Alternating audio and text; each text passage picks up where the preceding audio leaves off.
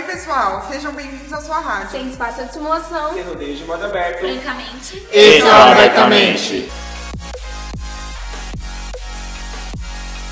E nós somos Tamires. Felipe. Matheus. Gabi. Bruna. Kaique. Você conhece a história de um dos maiores presídios da América Latina? E não, não é o coração da morena.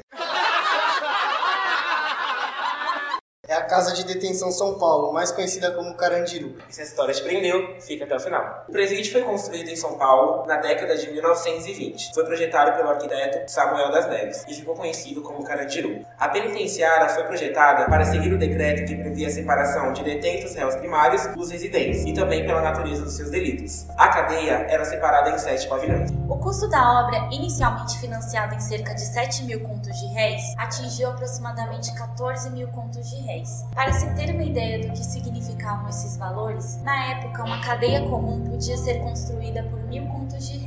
A penitenciária do Carandiru era aberta à visitação pública e chegou a ser considerada um dos cartões postais da cidade de São Paulo. Como dito anteriormente, haviam sete pavilhões na casa de detenção. O pavilhão 2, ele era responsável pela chegada dos detentos e adequação às características do presídio, onde eles eram registrados, fotografados, tinham cabelo cortado e recebiam calça bege, a única que podiam utilizar. O pavilhão 4, com celas individuais e poucos detentos, era o mais desejado. Era conhecido como a área médica. No térreo ficavam os tuberculosos, no segundo andar, os doentes mentais e no quinto, a enfermaria. Havia também a ala conhecida como masmorra, que ficava no térreo. Tinha celas apertadas, úmidas e escuras, e abrigavam os jurados de morte e os presos que não podiam ser transferidos para outros pavilhões. O pavilhão 5 era o mais humilde. No primeiro andar ficavam as celas de castigo, onde mantinham por cerca de 30 dias infratores internos, por porte de drogas, armas e desacato. No terceiro andar ficavam os estupradores, justiceiros e os que foram expulsos de outros pavilhões. No quarto andar, o público era o mesmo, porém com predominância de travestis. O quinto andar ficavam os presos jurados de morte, que não tinham banho de sol e tinham uma aparência amarelada, então ficou conhecido como setor amarelo.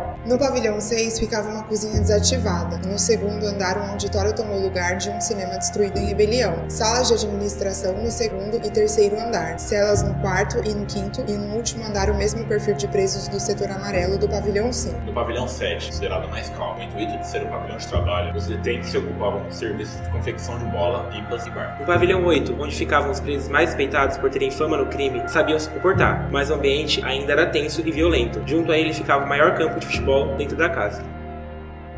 No pavilhão 8 ficavam os presos mais respeitados por já terem fama no crime. O pavilhão 9 era o mais famoso por abrigar os réus primários, onde tinham diversos conflitos pela falta de noção de como se comportar no ambiente e se adequar às regras. O Carandiru foi o local do massacre que ocorreu em 2 de outubro de 1992. Foi desativado e parcialmente demolido em 2002, no governo geral do Alckmin, sendo substituído pelo atual Parque da Juventude. O Carandiru não ficou famoso apenas por ter sido o maior modelo de penitenciária da América Latina, mas também por ter tido o episódio mais sangrento da história da penitenciária brasileira, que começou no dia 2 de outubro. Nosso próximo podcast vai contar a vocês sobre o ocorrido. Fique com a gente.